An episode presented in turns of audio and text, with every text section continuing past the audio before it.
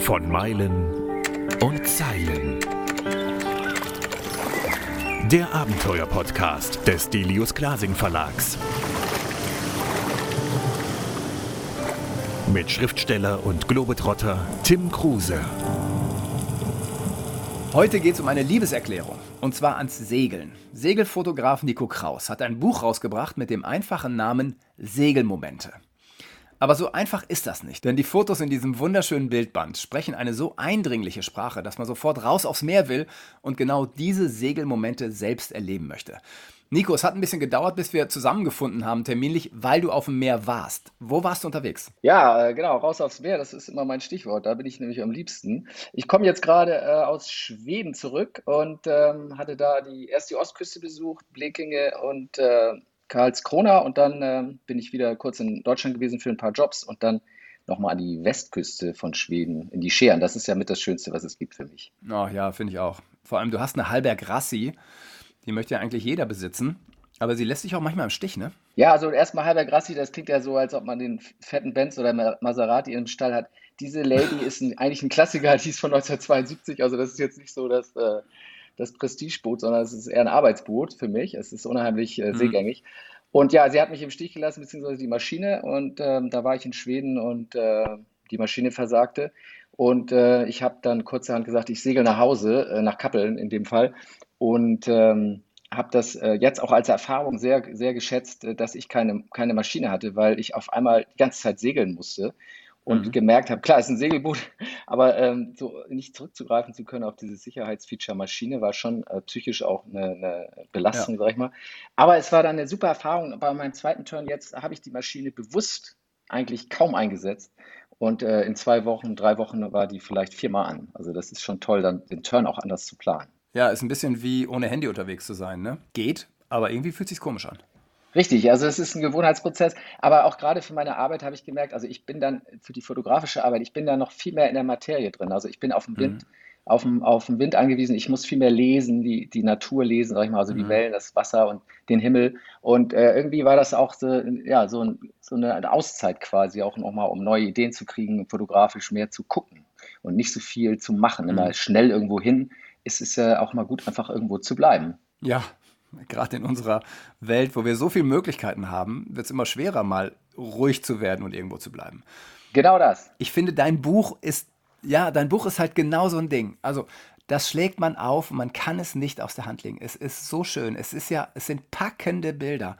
Und was ich eigentlich das Beste finde, ist, dass dieses Buch in Schwarz-Weiß gehalten ist.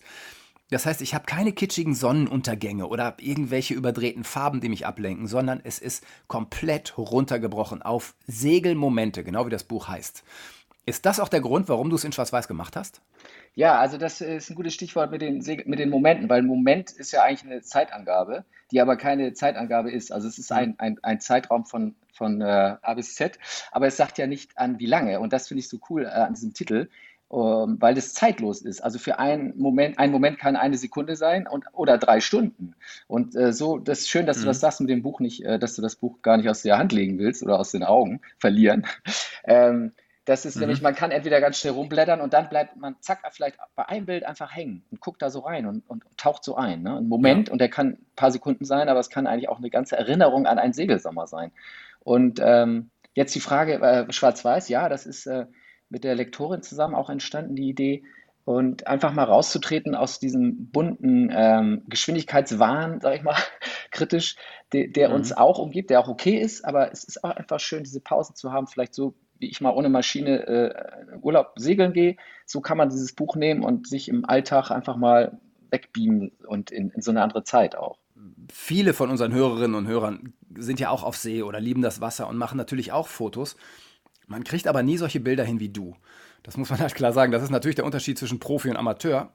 Ich würde aber trotzdem gerne wissen, wie machst du das? Was ist dein Trick, dass du so Bilder, wo die Wasserkante so halb angeschnitten ist, du bist halb unter Wasser, halb über Wasser. Wie machst du das und wie viele Fotos musst du schießen, damit das funktioniert? Was ist deine Technik?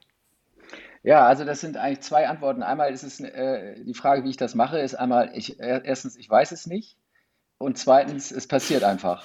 Und drittens ist dann die Technik. Mhm. Also es sind eigentlich drei Punkte. Klar, die Technik kann ich lernen. Ähm, die, die, passiert so, dass ich, ähm, also wenn ich diese ganz krassen Halbunterwassergeschichten mache, dann bin ich eben mit einer äh, Unterwasser, mit einem, mit einem Gehäuse unterwegs, was eine, äh, eine Spiegelreflexkamera beherbergt. Und äh, die halte ich dann so halb unter Wasser. Also ganz unter Wasser ist dann auch wieder langweilig, da sieht man ja nur den Kiel bei viel Licht. Aber so halb, dieses, man nennt das so Split-Aufnahme, dass man eben unten Wasser hat und oben das Boot oder Himmel. Und äh, das ist so eine Techn ein technisches Feature quasi.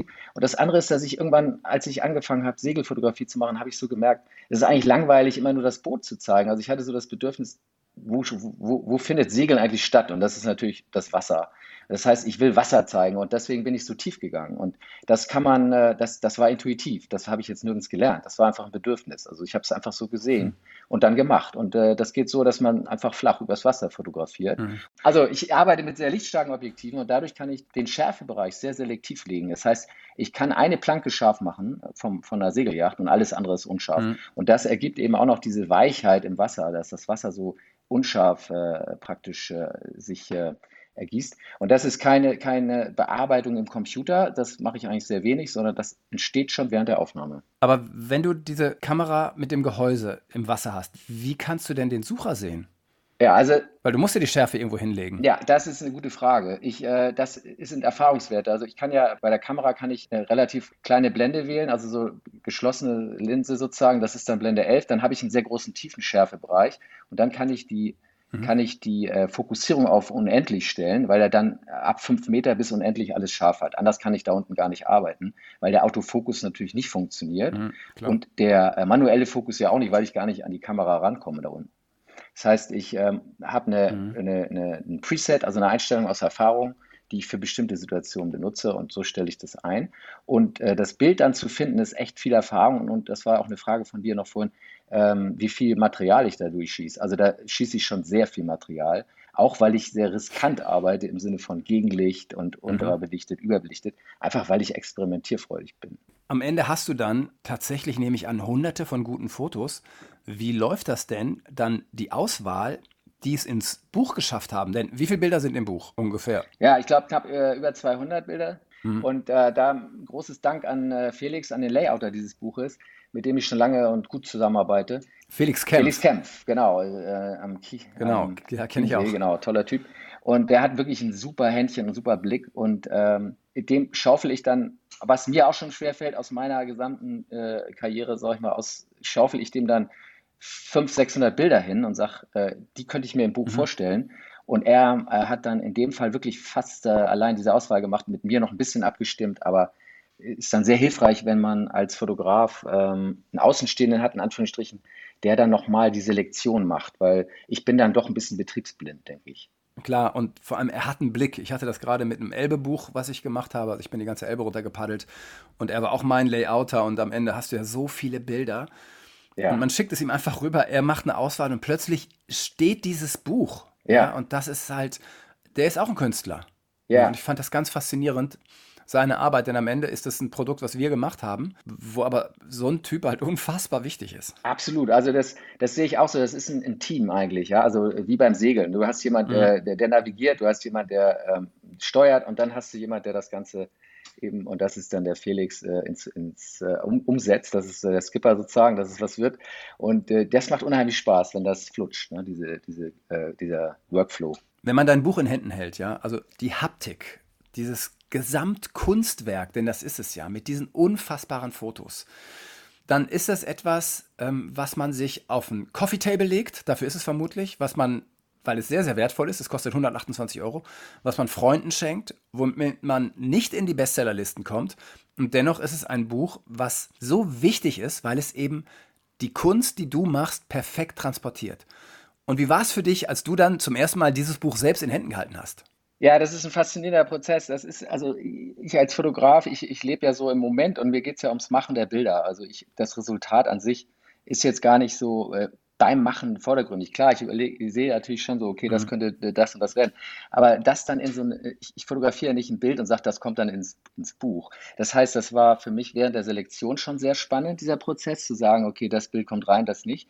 und dann äh, die Bilder im Buch zu sehen, beziehungsweise im Layout, das ist dann nochmal äh, was äh, sehr geballtes, was packendes, weil es auch auf einmal, die Bilder stehen ja auf einmal in einem Kontext. Also da sind ja Situationen aus Cannes, Südfrankreich, ähm, von der Regatte Royale zum Beispiel, mhm. von einem Schoner, der ist äh, über 100 Fuß groß, ein riesen Trumm äh, aus Holz, wunderschön anzusehen. Und dann auf der nächsten Seite hat man einen Scherenkreuzer aus Schweden, der ist äh, vielleicht 30 mhm. Fuß lang und wie eine, wie eine Messerklinge schneidet er durchs Wasser. Also das sind so, auf einmal entsteht ja durch diese, äh, durch diese Abfolge nochmal was ganz Neues. Und das ist für mich auch faszinierend, obwohl ich diese Bilder alle gemacht habe und hundertmal schon gesehen habe, äh, ist das für mich eine, äh, ein packendes Erlebnis. Da sind auch ein paar Luftbilder dabei und du hast mir erzählt, eins ist mit einer Drohne gemacht und die anderen mit einem Helikopter. Also Helikopter, wie ist das überhaupt finanzierbar? Ja, Helikopter ist ja äh, nicht nur das unsicherste Verkehrsmittel der Welt, sondern auch das äh, mit das teuerste. Vielleicht geht die Raumfahrt jetzt nochmal neue Wege, aber ähm, äh, in, in, Frankreich ist es so, dass Helikopterfliegen äh, viel normaler ist als hier. Ähm, da gibt es so kleine mhm. Äh, äh, Helikopter, so Zweisitzer oder Viersitzer. Genau, es gibt so Charterfirmen, da kannst du äh, vom Flughafen Nizza nach Saint-Tropez schnell fliegen. Absolut. Oder auf deine Euro. Yacht. Ne? Das ist jetzt bei genau. der Halber Grassi, die ich habe, nicht so äh, möglich. Aber äh, du fliegst also als Taxi praktisch, als Shuttle. Und da kannst du dir ein Heli mieten, das kostet dann auch nochmal ein Tausender die Stunde, okay. Aber äh, für, als, für mich als Fotograf, das habe ich dann auch selbstständig gemacht, ohne Kunde, sage ich mal, eigenständig bezahlt, weil ich äh, so fasziniert bin von der Luftfotografie, auch noch als bevor die ja. Drohnen erschwinglich und äh, einsetzbar waren, weil ich vor allen Dingen mein gesamtes Equipment einsetzen kann. Wenn ich äh, im Helikopter sitze, kann ich ja mein Tele 300er, mir geht dann auch nicht, äh, bis Weitwinkel nutzen und kann auch die Tiefenschärfe legen und kann also wirklich gestalten ein Foto. Mit der Drohne ist es ja so, dass sie zumindest die ähm, Standarddrohnen, wenn man nicht sein eigenes Equipment drunter fährt, sind ähm, eben eingeschränkt. Das sind Weitwinkel und ich kann bestimmte Sachen machen und ja. Äh, ich kann immer Querformat schießen und so weiter. Genau, du kriegst keine Tiefenschärfe Richtig, ich krieg, also ich kriege, ja, oder nur Tiefenscharf. Also ich kann keine Selektion, keine Bildgestaltung so richtig machen. Ne? Ja. Und deswegen ist der Helikopter mhm. eigentlich das Mittel der Wahl, wenn es äh, äh, technisch und äh, finanziell möglich ist. Wenn man dein Buch sieht, sieht man auch, dass du Künstler bist. Du bist also ein, ein Fotografenkünstler in meinen Augen. Und dennoch musst du natürlich, also für Künstler ist das Leben immer schwer, wie ich selber weiß, äh, davon zu leben ist ganz schön hart. Du musst auch ab und zu journalistische Aufträge annehmen. Ist das dann für dich eine Qual oder sagst du, nee, mache ich auch gern? Nee, das ist also gar keine Qual. Es ist ja, es sind ja immer Fotos machen und das, äh, das ist dann im Grunde, der Mix ist dann eher spannend. Also ich habe Marketingkunden, äh, also Segelyachthersteller oder Klamottenhersteller und dann habe ich, wie du ansprichst, journalistische Kunden im Bereich Yacht und Yachtklassik. Und das ist eine Riesenfreude auch, weil es, es sind, ich lerne dadurch neue Leute kennen, neue Schiffe, ähm, neue Technik und das inspiriert mich. Also klar, es ist manchmal auch ein Brotjob halt. Mhm. Das ist, kennen wir alle, das, da müssen wir dann durch. Aber da habe ich eben noch großes Glück. Ich bin dann auf dem Wasser und ein Brotjob auf dem Wasser ist eigentlich schon die halbe Miete. Ja, das stimmt. Wenn du als Künstler heutzutage erfolgreich sein willst, ähm, wird uns immer unterstellt oder es wird uns nahegelegt, dass wir Social Media bedienen müssen. Jetzt sieht man bei dir, du bist da auch nicht so affin drin. Wie gehst du damit um? Social Media ist so ein Bereich, da tue ich mich sehr schwer. Äh, das, dieses überhaupt dieses Präsentieren, mich präsentieren, das ist äh, nicht meine Stärke. Ich, äh, ich konzentriere mich auf meine Arbeit und das Machen. Das sagte ich auch schon, glaube ich, dieser Schaffensprozess. Der ist interessant.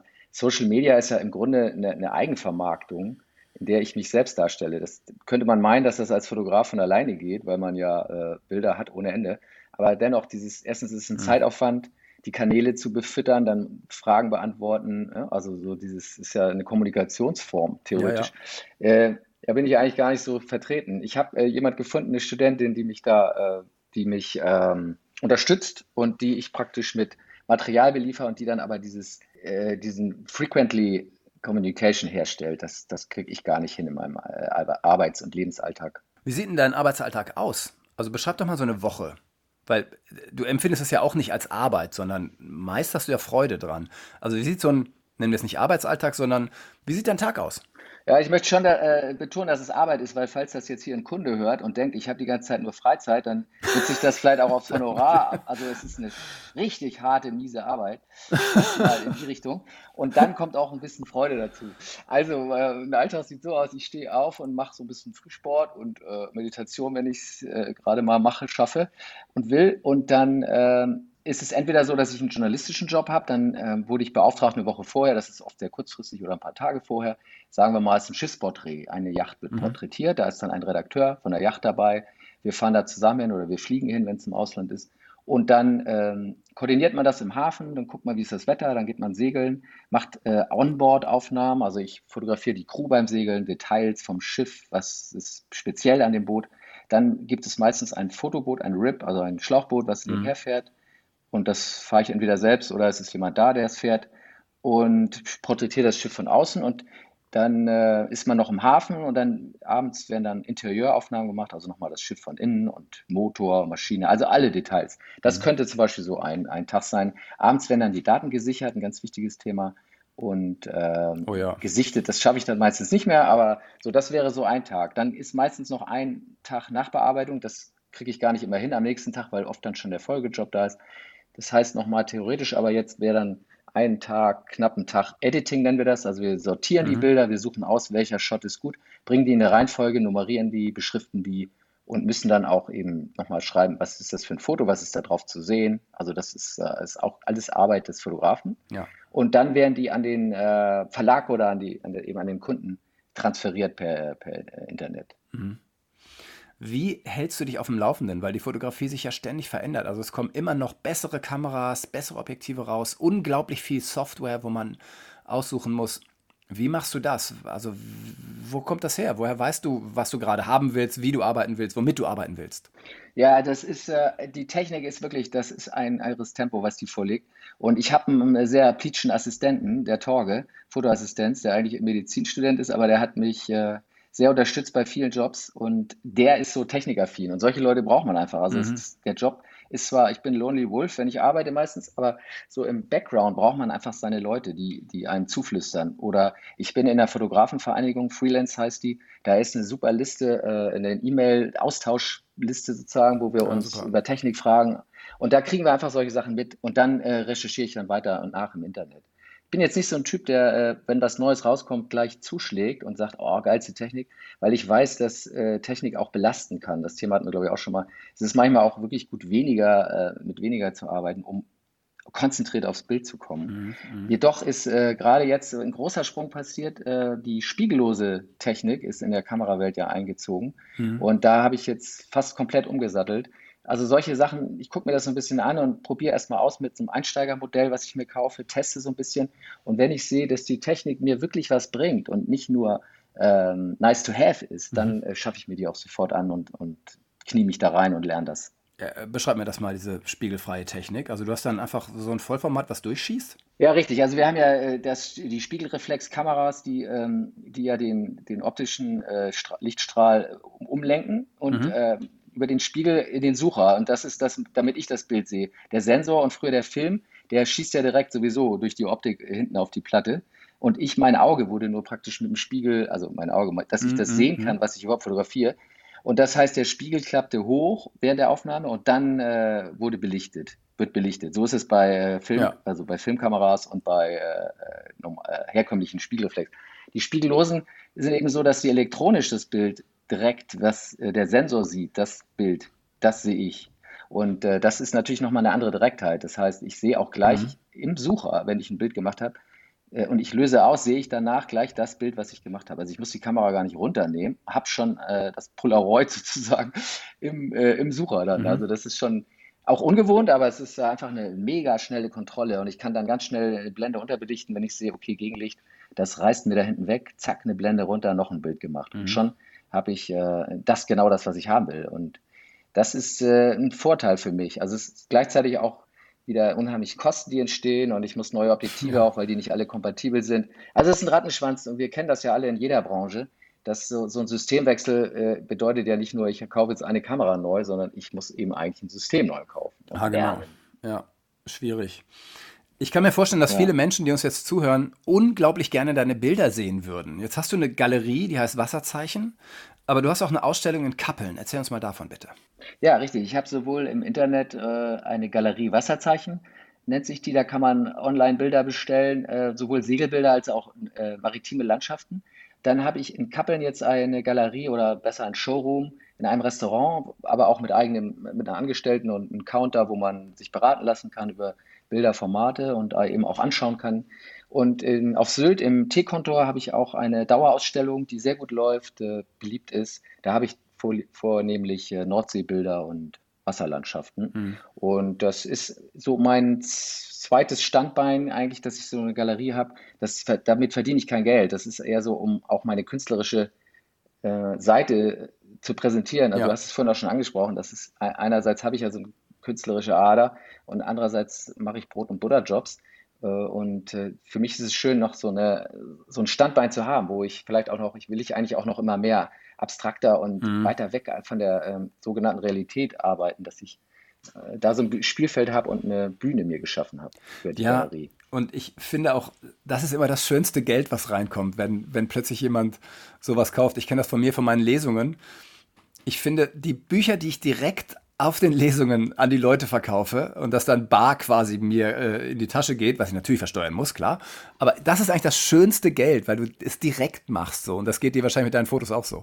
Ja, das ist sehr interessant, weil wir auch, genau, wir statten nämlich auch Arztpraxen und Anwaltsbüros und Privatwohnungen aus.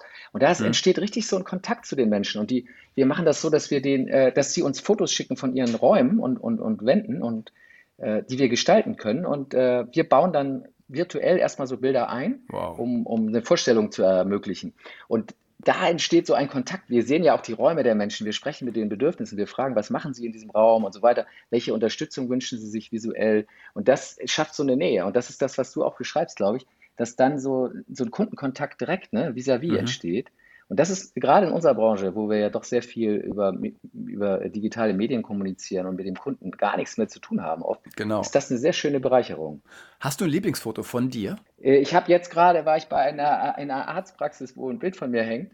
Und da war ich ganz erstaunt, als ich da reingekommen bin. Das, ist, äh, das Bild zeigt äh, Schleimünde. Äh, hier oben bei uns in, in, in Schleswig-Holstein, die Einfahrt der Schlei, da steht so eine, ist so eine Baumgruppe, die ist ganz präsent. Ja, die kenne ich. Die sieht manchmal aus, als ob Bäume auf dem Wasser stehen. Ja, richtig. Die, äh, die ist, also genau. Und das ist so, also das ist so, äh, ja, das ist so ein ganz markantes Bild. Da habe ich so ein Bild mal geschossen, vor einigen Jahren schon.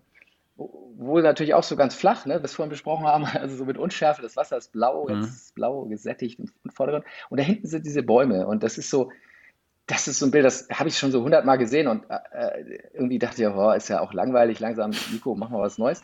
Und jetzt kam ich in diese Arztpraxis rein und da war dieses, hing dieses Bild ganz groß, 200 mal 80 Zentimeter. Und ich war so richtig baff, ne? Und gar nicht so, weil das mein Bild war, weil ich jetzt dachte, boah, ich bin ja ein geiler Typ oder so. Gar nicht. nee, das ist nicht deine Art. Nee. Und ich habe einfach gedacht, boah, ist das ein schönes Bild. Und, und äh, da, ja, das ist vielleicht da konnte ich das mir auch so eingestehen, dass das ein mhm. schönes Bild ist. Hätte auch jemand anders machen können, hätte ich auch gut gefunden. Das war, darum ging es nicht. Es ging nicht um die Urheberschaft, mhm. sondern es ging um diesen Moment. Boah, das ist ja ein Bild. So. Oh, wie schön. Und das würde ich jetzt, wenn du mich jetzt fragst, was mein Lieblingsbild, würde ich sagen, jetzt ist es das, aber das kann in zehn Minuten schon wieder ein anderes sein. Also das ist frei fluktuierend. Das ja. oh, ist nicht so äh, manifest. Nico, zum Schluss mache ich nochmal eine kleine Werbung für dein Buch, weil es einfach so unfassbar gut ist. So ein Buch, was man fast haben muss. Und für alle, die vielleicht einen Vater oder Großvater haben, der gerne Segelbilder anguckt oder selbst zur See fährt, Segelmomente von Nico Kraus. Leute, ihr müsst es euch kaufen. Das ist jetzt total plump, was ich hier mache, habe ich auch noch nie gemacht, aber dieses Buch ist einfach wirklich so gut, dass man es haben muss. Und Nico, ich bin dir dankbar für dieses Buch. Es ist einfach ein unfassbares Kunstwerk. Ich hatte noch nie ein solches Fotokunstwerk in Händen und bin dir total dankbar dafür. Ja, das freut mich. Und ich wollte noch mal sagen, also ich, es ist ein Coffee Table Buch und ich habe auch überhaupt kein Problem, wenn man seinen Kaffee da drauf stellt. Oh, ich finde, ja. sowas ist auch lebendig. Das darf nicht einfach nur so da liegen wie so ein Kunstwerk und nicht angefasst. Nein, das muss angefasst werden und da darf auch eine Kaffeetasse drauf. Aber keine Kaffeeflecken. das gehört zum Leben. Wie das Segeln. Das war von Meilen und Zeilen. Der Abenteuer-Podcast des Delius Glasing Verlags. mit Schriftsteller und Globetrotter Tim Kruse.